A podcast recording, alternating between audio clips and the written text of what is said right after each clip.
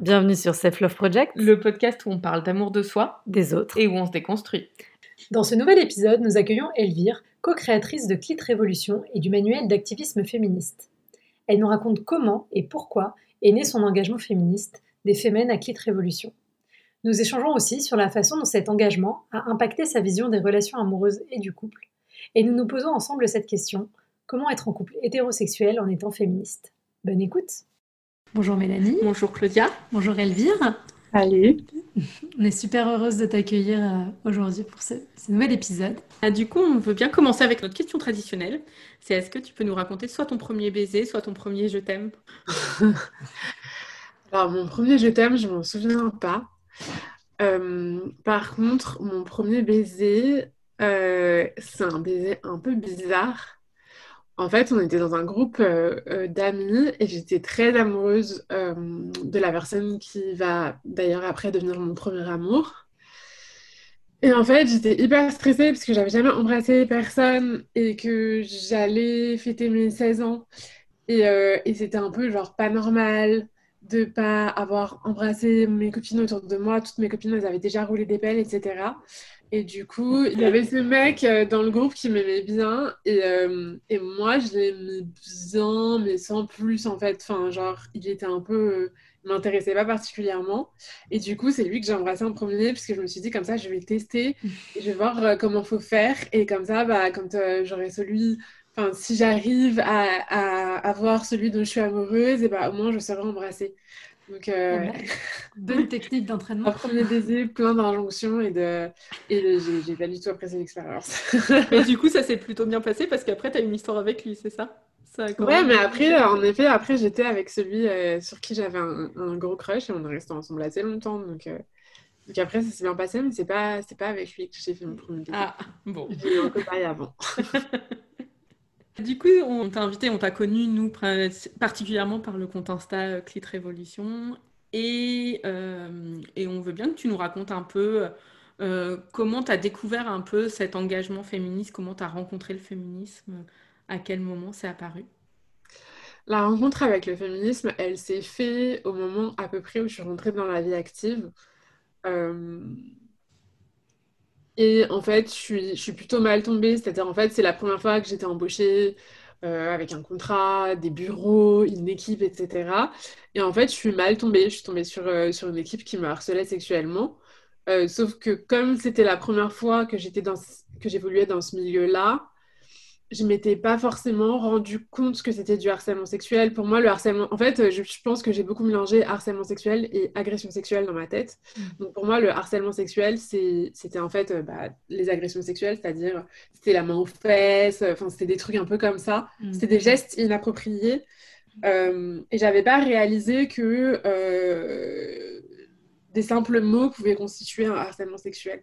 Et donc euh, je l'avais pas réalisé, par contre, je me sentais très mal et j'étais pas du tout à l'aise. Je pleurais tous les soirs. Enfin, c'était vraiment horrible. Et en même temps, c'était une, chance inouïe, en fait, ce travail, parce que euh, je travaille dans l'audiovisuel, je travaille pour une grande chaîne française, etc. En fait, c'était une chance inouïe et je comprenais pas pourquoi j'étais autant malheureuse alors que en fait j'avais tout pour euh, pour être heureuse et en fait mon job à l'époque, euh, j'étais assistante documentaliste, donc ça consistait à euh, regarder des images euh, de d'actualité que qu'ensuite l'équipe d'auteurs pouvait parodier pour l'émission. Et, et, du coup, c'est comme ça que je suis tombée sur les premières images de, que j'ai vues de Femen. Ok. Qui était devant, c'était à l'époque de l'affaire Nafissa Diallo, donc où DSK était accusé de viol sur une femme de chambre à l'hôtel Sofitel de, de, New York. Et, et du coup, Femen à l'époque n'existait pas en France.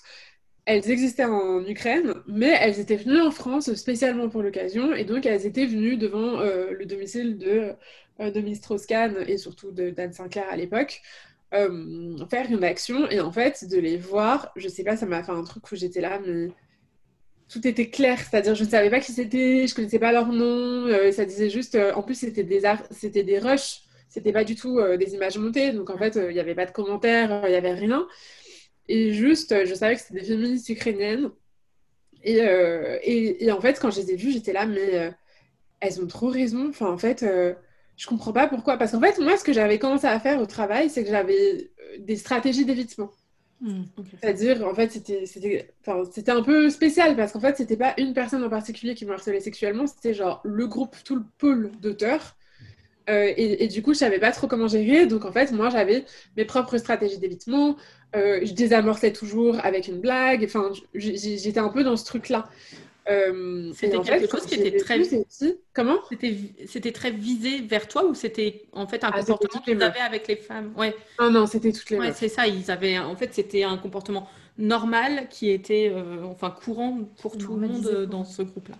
Exactement. En fait, c'était complètement normalisé. En fait, c'était euh, tous les jours, à longueur de jour, des commentaires sur notre physique, sur nos potentiels euh, sexy ou pas sexy, euh, sur, sur notre, notre, célibat, sur le fait que si on était célibat, si on était célibataire, il nous ferait ça, ça, ça, ça, ça. En fait, et c'était quelque chose qui était, à l'époque, on était trois femmes dans la dans l'équipe donc une qui était productrice, donc elle, elle prenait un peu moins cher. C'était, ils étaient quand même un peu plus, voilà. Mais moi et la stagiaire, on s'en prenait plein la gueule euh, euh, tout le temps. Mais c'était, je faisais des compliments en fait. Mm. Mm. C'était pas, euh, c'était, c'était, tu faisais du compliment ou de la blague entre guillemets.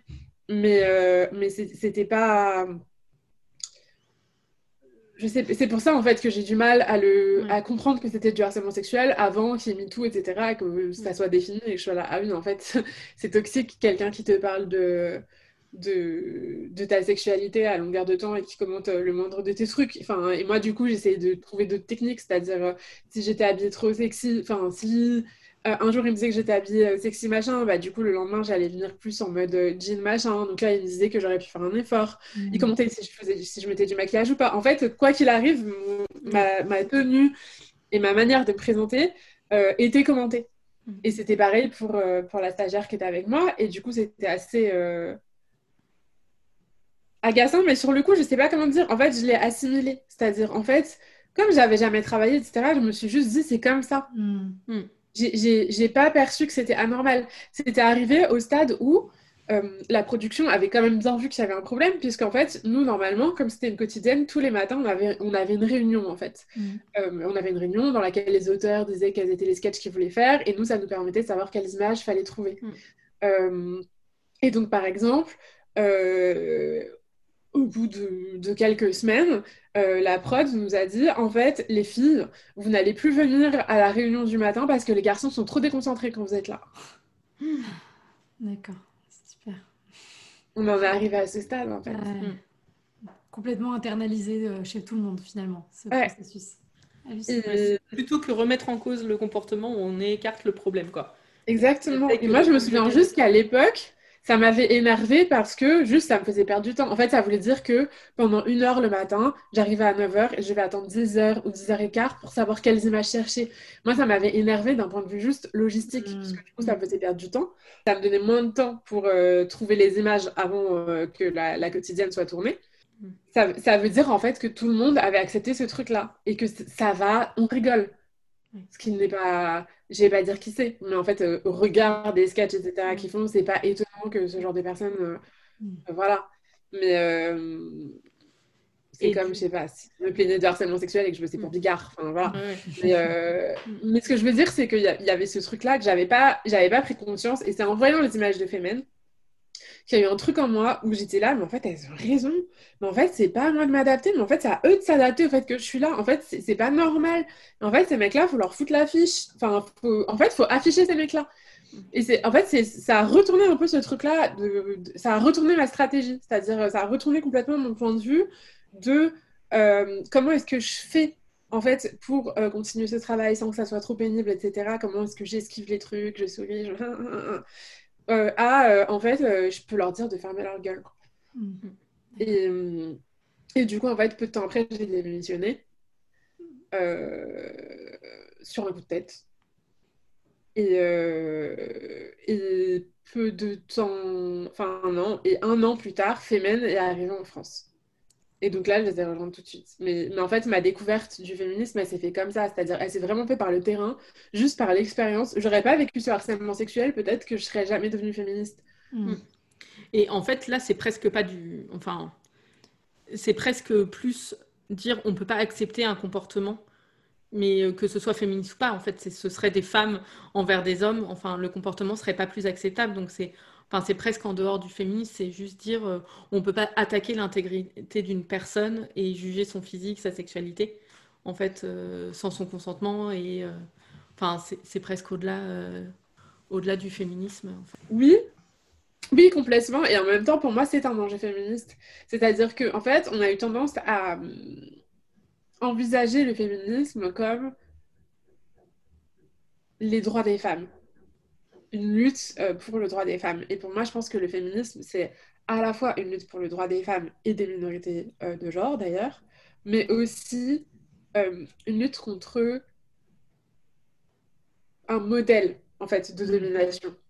Et, en fait, ça n'a pas de sens de juste dire euh, on veut défendre les femmes. C'est non, en fait, on, veut, on veut combattre les inégalités. Et donc, en fait, on veut sortir de ce modèle qui est patriarcal, c'est-à-dire dans le sens où il y, a vraiment. Ça, suit un peu le, le, le, modèle de la virilité et donc, en fait, de, de, la domination. Quand on dit. Euh, quand on parle de pouvoir, en fait, généralement, euh, quand on, on parle de pouvoir, on parle de. Comment dire quand on parle de pouvoir, on parle d'une certaine manière d'écraser les gens. Hmm. Euh, il y a quelque chose de très masculin dans le sens, euh, quand je dis masculin, je ne veux pas dire tous les hommes, ou, hmm. euh, mais, mais, je veux dire dans le sens, c'est des valeurs en fait de virilité que d'écraser et de voilà, enfin c'est des valeurs qui sont aussi des valeurs capitalistes, qui sont aussi des valeurs suprémacistes blanches, etc. Et en fait, pour moi, être féministe, c'est remettre en cause ce modèle-là. Et c'est dire, en fait, euh, la puissance euh, et le pouvoir, ça peut être aussi être justement le pouvoir euh, d'être vulnérable, le pouvoir d'aimer, le pouvoir de... En fait, le, pouvoir, il, va bien au-delà, je pense, que, que ce modèle qu'on nous a un peu ressassé depuis qu'on est petite hein, et petit, de, en fait, il faut être le plus fort, et être le plus fort, en fait, ça veut dire avilir les autres, et profiter des autres, et exploiter les autres. Et donc, pour moi, c'est un enjeu féministe, en fait. On est assez euh, d'accord parce que bah, nous, on fait le parallèle où, euh, où, des fois, on parle de féminisme dans le couple et tout. Et on pense que ça passe aussi de libérer les hommes du carcan de la virilité et de leur permettre, parce qu'en fait, mine de rien, bah, ils se conforment à des images patriarcales que bien souvent aussi, c'est les femmes qui leur imposent. Parce que euh, malgré tout, enfin, on a ce côté où, même en étant féministe, on a encore enfin, tout, on a été élevé dans le patriarcat, donc on a toutes ces empreintes d'un homme ne doit pas pleurer. Enfin, c'est des choses où on n'est pas du tout d'accord, mais c'est, ça passe aussi par libérer les hommes de ça. Euh, complètement. Euh, Je suis complètement d'accord. Mais bien sûr, en fait, on, est tous et toutes. Euh, en fait, on a créé un imaginaire érotique et romantique autour Mm. Euh, de la binarité des genres et donc autour de euh, qu'est-ce que c'est qu'un homme? Un homme, c'est un comme ça, qui viril, qui machin.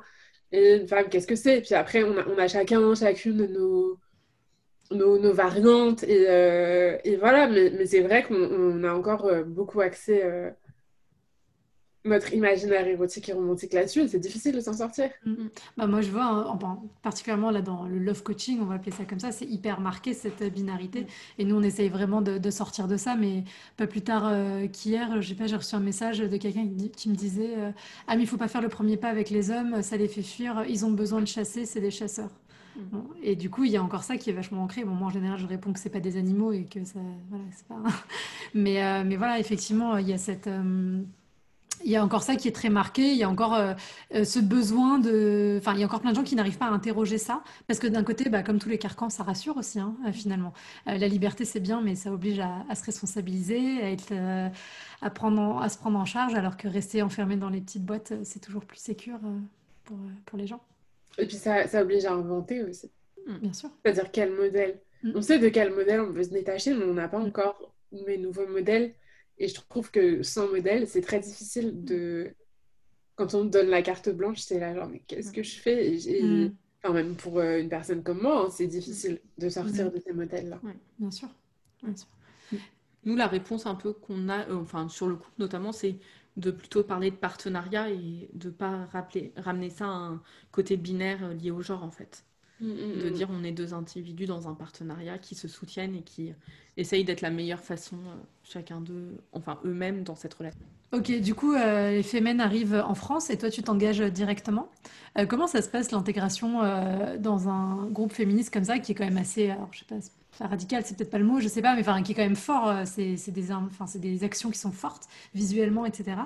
Et est-ce que ça a été dur pour toi de franchir le cap, euh, d'aller jusque dans, dans l'action euh, physique? Pas du tout. alors, pas du tout, mais alors, il faut dire que moi, je suis dans un cas un peu spécifique. C'est-à-dire que quand Femen est arrivé en France, Femen n'était pas du tout connu en France. Hmm. Moi, c'est un peu par hasard que j'ai. En fait, je les ai revus. C'était Ina qui était euh, je sais plus, bref, j'ai vu au zapping et j'ai reconnu, et je suis là, ah, c'est elle, j'ai trouvé la page Facebook, etc. Mais à l'époque, elle n'avait pas encore mené d'action en tant que Femen France. Mm. Donc en fait, la dernière action remontait à il y a hyper longtemps, etc. Donc c'était un peu euh, un truc euh, de sous-culture. Enfin, il avait vraiment ce côté pas du tout mainstream, en fait, mm. du truc, un peu anodin. Enfin, j'allais dire, c'est pas anodin le mot, c'est un peu bizarre, quoi. Enfin, tu vois, un peu. Un peu, voilà. Et du coup, moi, quand j'ai rejoint le groupe, déjà, je suis genre la deuxième personne, la deuxième française à rejoindre le groupe. Euh, donc, il n'y a pas de groupe. En fait, c'est Ina qui est là. Euh, elle avait, euh, elle avait il y avait deux, trois Ukrainiennes qui étaient là, mais qui parlaient presque pas anglais. Et donc, en fait, euh, très vite, on s'est constitué en tant que groupe, mais du coup, on était toutes nouvelles.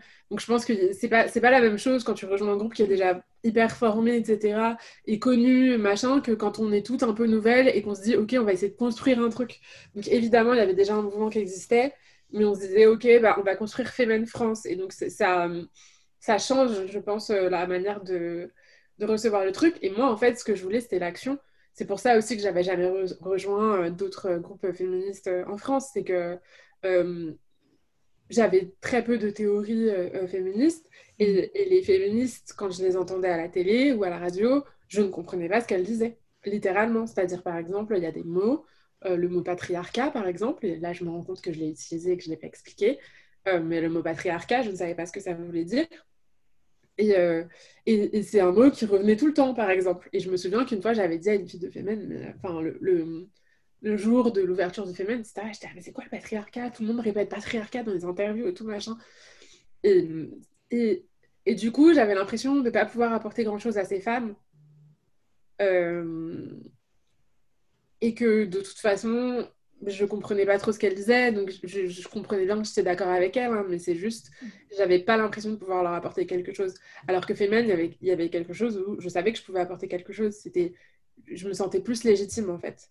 Je me sentais plus légitime d'être dans la rue, de faire des actions, d'avoir du courage, euh, que euh, d'être dans quelque chose d'intellectuel où je me sentais pas à la hauteur. Euh, donc ça, pour moi, ça n'a pas été difficile, ça a été au contraire libérateur de moi ce qui me plaisait dans Femen c'était le côté euh, euh, on fait des actions dans la rue euh, dans, les, dans des lieux de pouvoir etc mais il y avait un côté on fait avec des bouts de ficelle. Enfin en fait on, est je sais pas une quinzaine de meufs. Parce que enfin Femen on a toujours l'impression que c'est un truc énorme et tout. Mais alors, à un moment, ça l'a été, c'est-à-dire au tout début de semaine, je me souviens, il y avait beaucoup de filles, de nouvelles filles qui venaient, etc. Mais il y avait un gros turnover, en fait, mmh. de, de, de meufs qui venaient, puis finalement qui partaient, etc. Mais, mais au final, en fait, Femen, c'était quoi? C'était 15 personnes. 15 hmm. personnes, donc 5 dans le noyau dur. Donc en fait, on était quand même un tout petit groupe. Euh, et il y avait un truc, je ne sais pas comment dire, en fait, il y a, y a une forme de de grande de, de, sentiment de joie et d'euphorie à réussir en fait à mener des actions face à des, des, bah, des personnes de pouvoir, justement, face à, euh, à Berlusconi, face au pape. En fait, c'est des, des, voilà, de réussir à mener une action et te dire, OK, bah, j'ai réussi à euh, euh, capoter l'opération de communication du pape ou de Marine Le Pen parce que j'ai interrompu son truc et que du coup maintenant tous les journalistes ne parlent que du fait qu'on les a interrompus et ils parlent plus de mm. ce qu'ils étaient en train de dire à ce moment-là, etc. Euh, ça, c'est quelque chose qui te donne de la force pour le coup, où tu te rends compte que tu as un pouvoir d'agir aussi et que, et que pas, ta parole peut être entendue. Euh, après, Femen, tu vois, tu leur reproches ce que tu veux. Si tu veux, idéologiquement, j'ai beaucoup avancé. Euh, je, je ne suis pas toujours d'accord avec tout ce qui est défendu par Femen, etc. Mais dans cette forme d'action-là, c'est ça vraiment qui m'a appris à j'avais le, le, pouvoir en fait et que j'avais un mot à dire et qu'on qu'on pouvait entendre les mots qu'on avait à dire. Et ça, c'est quelque chose d'hyper libérateur. Et je pense que c'est le. Enfin, je pense que toutes les femmes qui sont passées par Femen, euh, euh, ça leur a forcément changé leur vie. Parce que ça, ça change ta manière de, de, voir les choses et ça te, ça te fait prendre beaucoup de confiance en toi aussi. Euh, ça te politise parce que forcément, tu fais des actions, puis en fait, la théorie arrive euh, après la pratique, mais elle finit par arriver quand même. Et, euh, et ouais, pour, pour moi, c'était plus euh, libérateur que quelque chose qui fait peur, etc. C'était pas. Évidemment, tu as de l'adrénaline, tu as peur avant de faire une action, etc. Mais en fait, tu as peur de ne pas y arriver, hmm. de, te faire attraper avant, de te faire arrêter avant. mais l'action en tant que telle, elle ne fait pas peur, elle est, elle est hyper réjouissante. Hmm. Et du coup, après, comment tu as basculé vers le projet de Clit Révolution avec Sarah euh, Comment vous en êtes arrivé à ça? Bah, en fait, euh, on, a, on a fait, je sais pas, j'ai dû rester 5 ans chez Femen. Au bout de 5 ans, je suis partie euh, parce que je trouvais que ça s'essoufflait. Puis pour plein de raisons différentes. Aussi parce qu'il y a eu les attentats, donc du coup, les mesures de sécurité étaient hyper renforcées, donc c'était beaucoup plus difficile de faire des, actions comme on les faisait avant, donc on faisait faire d'autres types d'actions qui me plaisaient moins, enfin bref, plein de raisons différentes. Et, et du coup, avec Sarah, on, on, enfin, on était amis et... Euh, et on était, on a bossé ensemble pour une émission. Euh, elle, elle était journaliste, moi j'étais community manager. Et puis l'émission s'est arrêtée, on s'est dit qu'est-ce qu'on peut faire, etc. Et en fait, cette idée, elle est arrivée parce que on s'est rendu compte que toutes les deux, alors qu'on était activistes Femen, hein, puisque Sarah, elle était avec moi dans Femen, euh, et qu'on était quand même, genre, on avait plutôt une grande gueule, enfin, on n'avait on pas trop peur de s'affirmer, en fait. Euh, en tout cas dans des situations politiques, euh, des actions, etc., on était hyper frileuses euh, sur euh, le fait d'introduire nos valeurs féministes dans notre intimité. Et en fait, au sein même de nos couples, on était dans des modèles complètement sexistes. Enfin, tu vois, on était hyper, euh, tu vois, nos, fantasmes, notre sexualité, etc., étaient hyper empreintes de stéréotypes euh, sexistes. Et, euh, et ça nous a questionné, tu vois, de se dire, mais en fait, si nous, on n'est pas à l'aise avec ça, et si nous, on n'arrive pas à changer, enfin, à révolutionner notre sexualité alors qu'on on est OK pour sauter sur la voiture du DSK, c'est qu'il y a un problème. Mm. c'est que, c'est que sans doute que si nous, c'est ça, toutes les meufs, ça doit être comme ça, en fait. Et donc, en fait, c'est comme ça qu'est née l'idée de Clit Révolution. C'était un peu ce constat-là du fait qu'on était en pleine transformation féministe autour de nous, toutes nos potes. Euh, on a de plus en plus de potes qui sont féministes. On voit que voilà, le, féministe est en train d'arriver vers un, une, intensité, euh, disons, qui fait que euh, on est de plus en plus à se dire féministe, à être dans la rue, etc. Mais dans l'intimité, ça n'avançait pas du tout. Mm. Euh, et c'est pour ça qu'on a, on a créé, créé Clit Révolution, qui à la base était une série documentaire, puisque à la base, Sarah elle est journaliste et moi je suis réalisatrice. Euh, et puis, on a lancé un Instagram qui était supposé être en accompagnement de la série, donc c'était plus pour promouvoir la série, euh, et puis pour nous donner de la matière aussi, pour discuter. Enfin, en fait, l'idée, c'était aussi de pouvoir euh, euh, avoir une communauté qui soit la communauté de Clit Révolution, avec laquelle on puisse mener des actions, etc. Et, donc, on a lancé l'Instagram en, test, en fait, pendant la période où on faisait des tests vidéo, mais on faisait aussi des tests de tout. Et donc, on a lancé cet Instagram qui, en fait, a, a, très bien marché très vite et qui est devenu, maintenant, en fait, les gens connaissent Clit Révolution plus souvent les mm. gens connaissent le compte Instagram que euh, le livre ou la série en fait. Mm. Et du coup, euh, au-delà de cette création, qu'est-ce que ça a eu comme impact? Tu disais tout à l'heure que vous étiez dans des relations et, euh, et que du coup, ça remettait en cause aussi vos relations. Quel impact ça a eu sur, sur tes relations, sur, sur ta vision du couple bah, Tu vois, c'est marrant que tu demandes parce que, en fait, euh, dans ces cas-là, ça a été le contraire de ce qui s'est passé pour moi dans le féminisme. C'est-à-dire, en fait, j'ai eu d'abord la théorie et ensuite la pratique. C'est-à-dire que j'ai remis en, chose, en, question plein de choses, euh, aussi bien dans ma sexualité que dans mon rapport à mes partenaires. Euh, mais j'ai mis, du temps à l'appliquer. Mhm. C'est-à-dire j'ai mis du temps euh, à appliquer ce que je conseillais moi-même aux autres personnes, enfin ce que je conseillais. Parce que, les...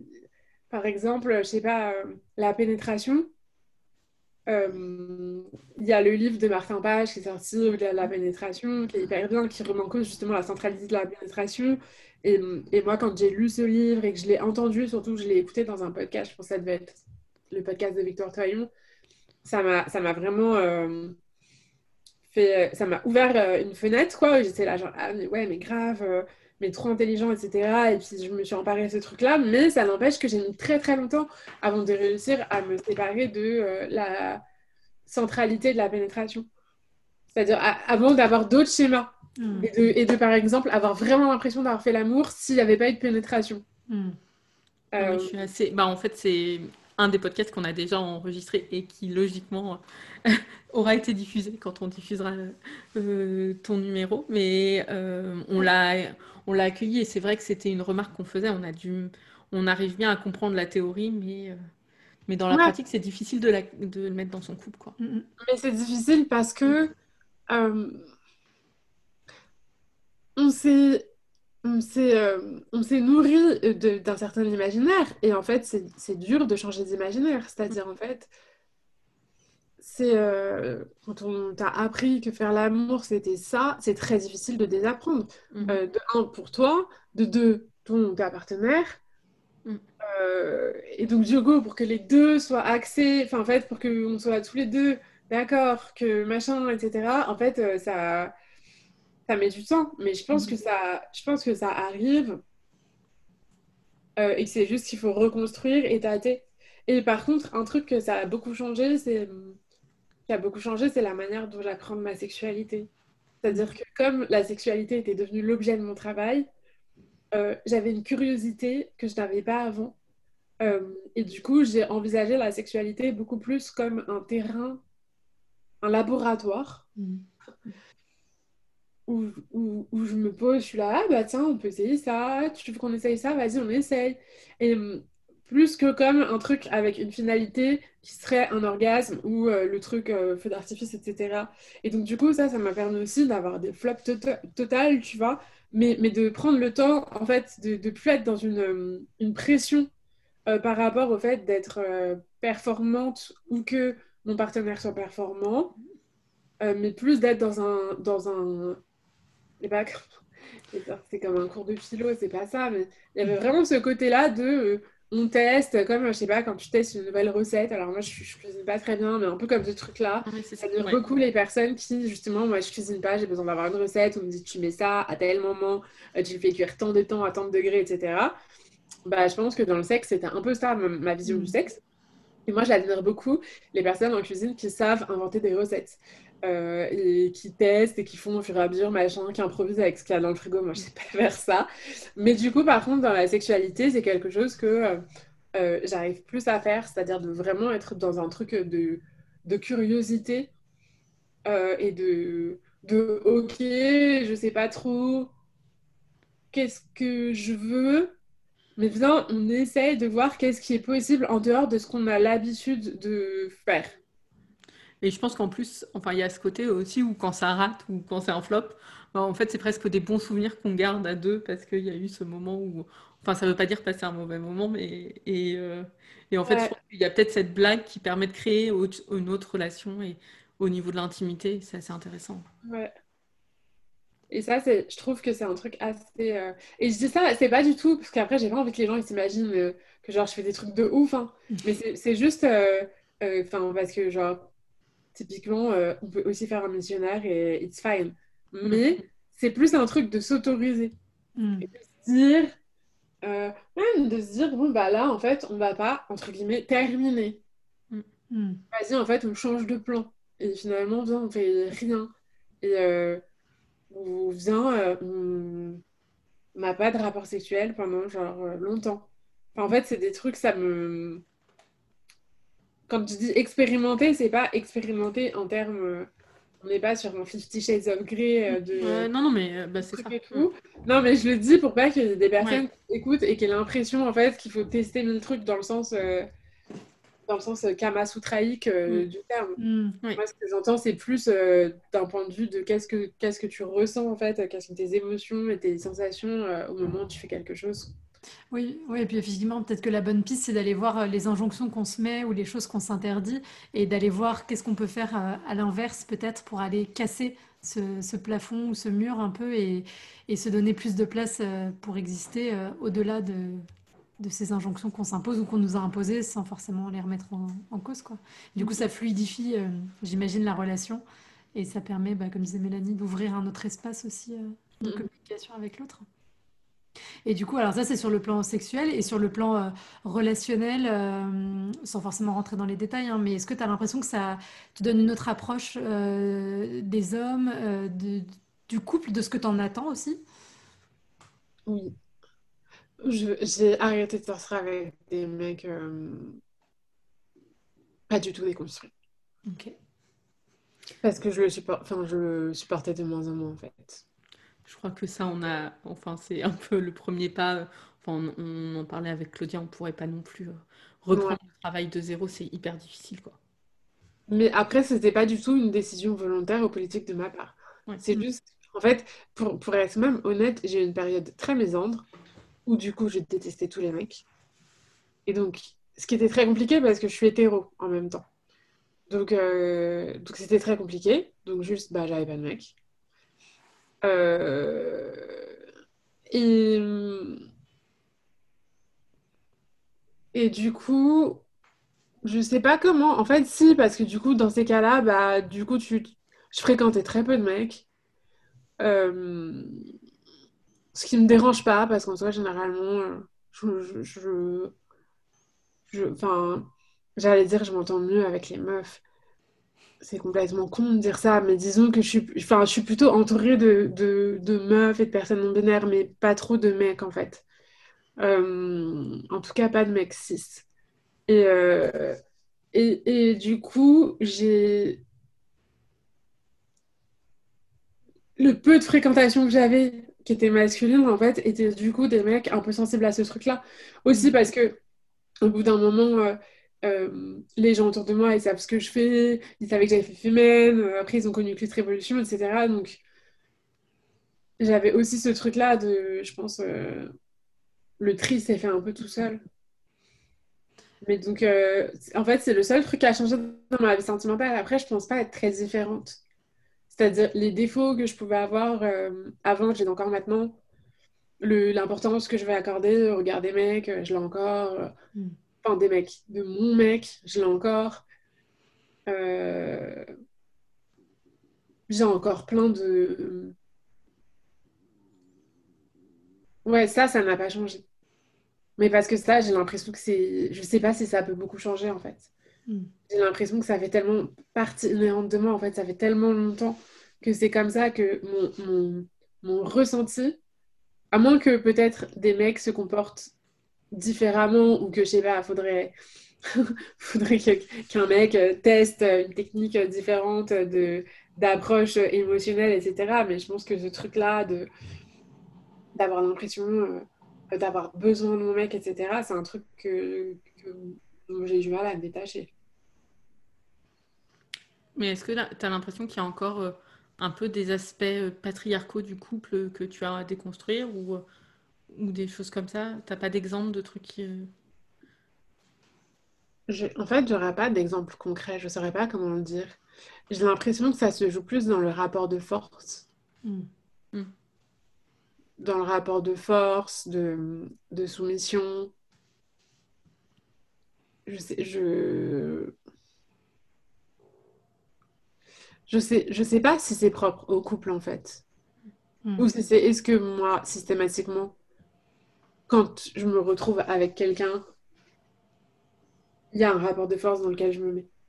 Ouais. Où je pense aussi que j'ai beaucoup ce truc-là de, de comme je suis perçue comme une femme euh, forte, machin, machin. Je sais que ça va être impressionnant. Et donc, de moi-même, je me diminue. Vous voyez ce que je veux dire? C'est un peu tordu. hein. Je sais, c'est tordu. Mais je sais Non, non, je... mais euh, en fait, moi, ça me fait rire parce que je crois que j'ai un petit peu ce côté où je suis plus. Alors, j'aime pas ce mot, mais c'est pas grave. J'ai l'impression d'être plus docile dans mes relations de couple et peut-être plus facile du coup dans mes relations de couple. De couple plutôt que dans mes relations même amicales où je suis plus tranchée dans mes avis ou où je suis plus difficile et plus exigeante. Enfin, non, c'est pas que je sois pas exigeante dans ma relation de couple, mais mais je suis plus douce et euh, C'est normal aussi parce que dans la relation amoureuse, il n'y a pas les mêmes, euh, les mêmes enjeux en fait finalement en termes d'attachement. Euh, et finalement dans la relation amoureuse, on rejoue aussi, euh, après là je fais de la psychologie, mais on rejoue aussi nos attachements infantiles, enfin surtout si on les a pas réparés ou, ou déconstruits.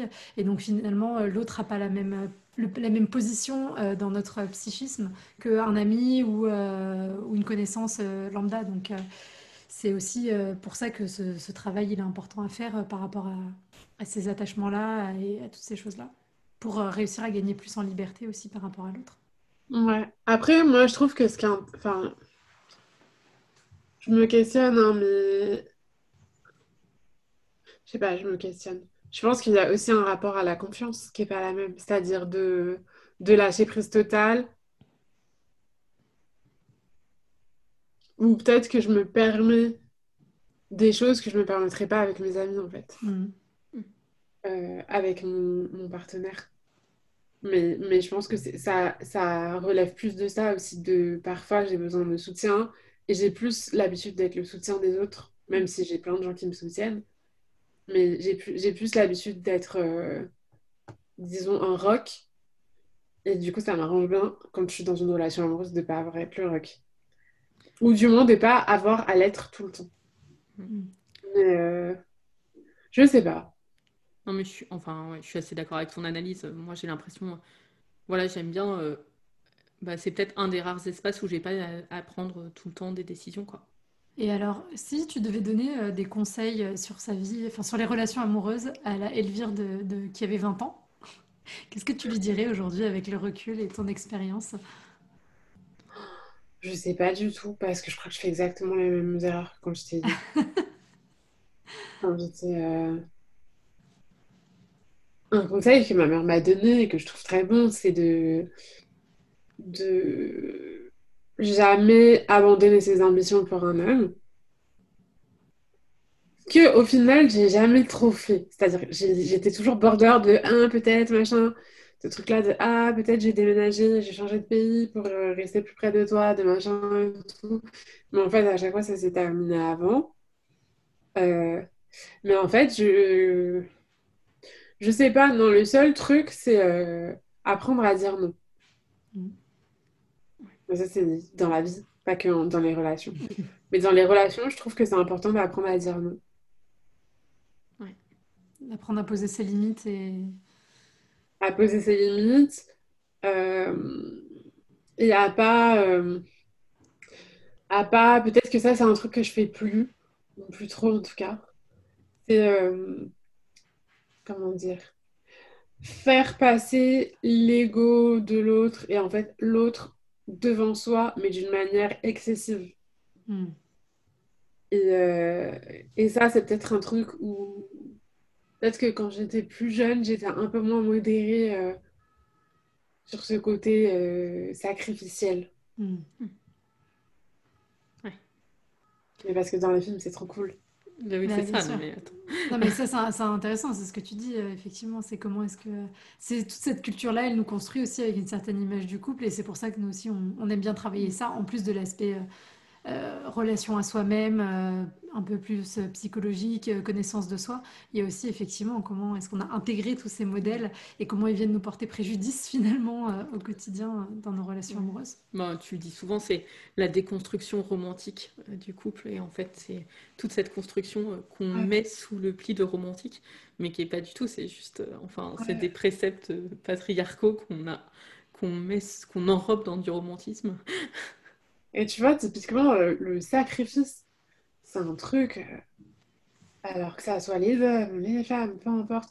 Mais il y a vraiment ce truc-là où on associe le sacrifice à l'amour, que ce soit Mhm. l'amour de Dieu d'ailleurs, ou l'amour euh, romantique. Mais il y a vraiment ce truc-là de... euh, Bon, je suis pas fière de moi, mais en ce moment, je suis en train de regarder euh, Gossip Girl. Ça doit Euh, être intéressant de le regarder avec, de le regarder avec un œil, euh, pas notre œil adolescente amoureuse, mais notre... Oh là là, c'est horrible! et, euh, et moi, j'étais trop fan de euh, Chuck et Blair. Euh, un peu genre le. Bon, désolé si je spoil, mais franchement, on est en 2020. Si vous n'avez pas vu Gossip Girl, je sais pas quoi faire pour vous. Et, euh, et, et en gros, Chuck et Blair, c'est un peu genre le couple parfait, euh, mais qui ont plein d'obstacles, etc. Et là, je suis au moment où, où euh, euh, Chuck, en fait, il a renoncé à dire à Blair son amour pour qu'elle vive son amour avec un autre, per- un autre mec, mais elle n'est pas heureuse avec lui. Bref, et en fait, il y a vraiment ce truc-là de euh, pour montrer qu'une personne est une bonne personne et que Mm. cet amour est un amour euh, euh, bon, euh, on montre qu'il y a des sacrifices qui sont faits. Mm. Alors que euh, autant euh, c'est important, je trouve, d'être sur une entente euh, et sur un et que donc parfois ça exige des compromis de fait, hein, Mm. mais le- la dimension du sacrifice, Mm. je trouve que c'est vraiment une dimension à remettre en question, c'est-à-dire ce truc-là de je sacrifie ma carrière pour toi, ou je sacrifie, je sais pas quoi, pour, pour nos enfants. Donc, dans le cas de la maternité, c'est souvent les femmes Mm. qui se retrouvent sacrifiées. Euh, dans le cas de la parentalité euh, aussi. Mais il y a, il y a vraiment ce truc-là de... Je trouve un peu dans tout, ce truc-là de euh, te sacrifier par amour pour montrer ton amour que machin. Et ça, c'est un truc dont il faut qu'on se détache, je pense. C'est Bah, comme la jalousie. Bah, surtout que c'est le meilleur moyen de planter ta relation, hein, parce que le sacrifice, au début, tu trouves ça gé- génial, entre guillemets, parce que tu es amoureux, amoureuse et tout.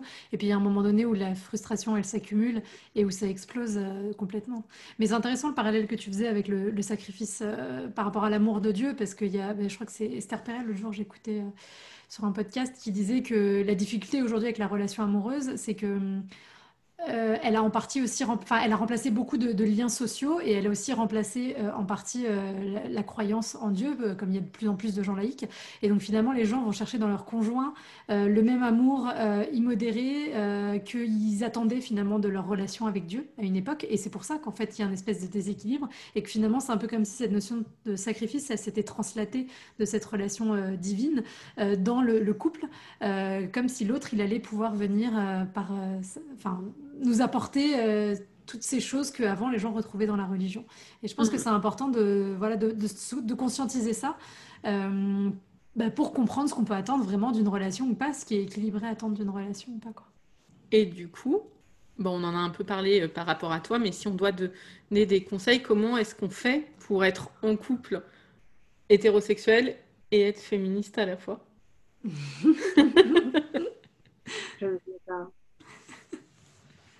Je ne sais pas. Je pense que ce sont des choses qui qu'on ne peut pas réellement choisir. Ou du moins, autant on peut. Mais c'est Virginie Despentes qui disait un truc hyper intéressant, encore une fois, sur les coups sur la table, qui est mon podcast préféré du monde entier.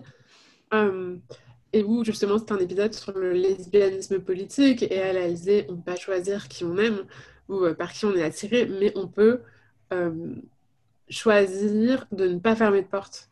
Mm. C'est-à-dire de, de savoir que c'est une option, euh, voilà. Euh, donc je pense que l'hétérosexualité, euh, en fait, je pense que de fait, il n'y a pas de... On ne trouvera jamais une personne féministe et déconstruite en tout point.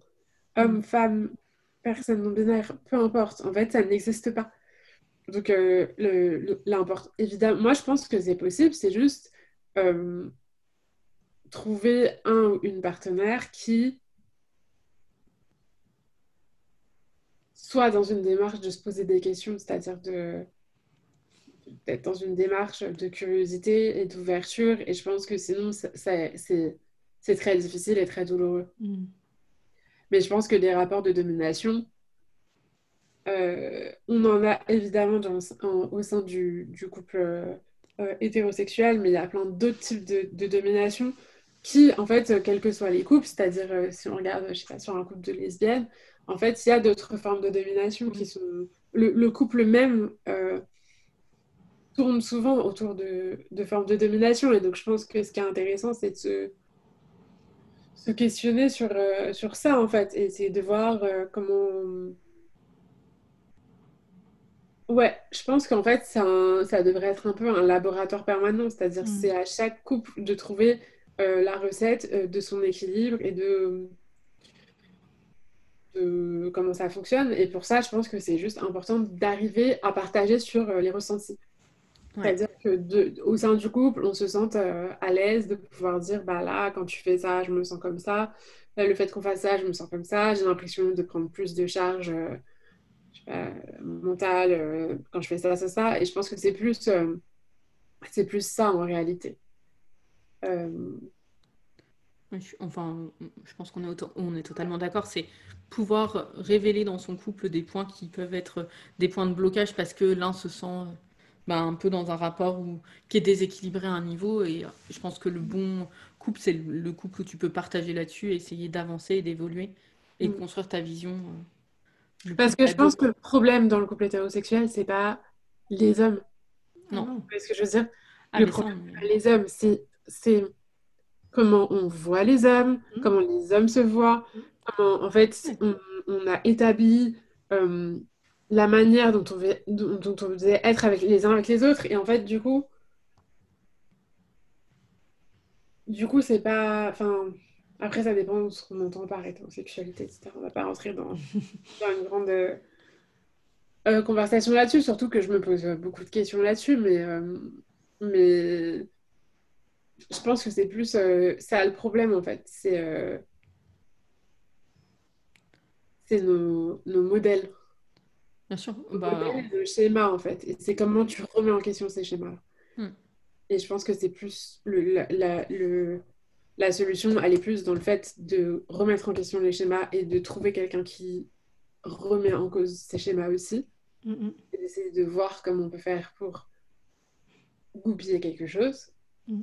Que dans se dire euh, on laisse tomber l'hétérosexualité ou après pourquoi pas hein. enfin moi j'ai plein de potes qui l'ont fait et, et ça leur va très bien et, ouais. et c'est trop cool Euh, et c'est trop cool et je pense que au fond le fait de, de...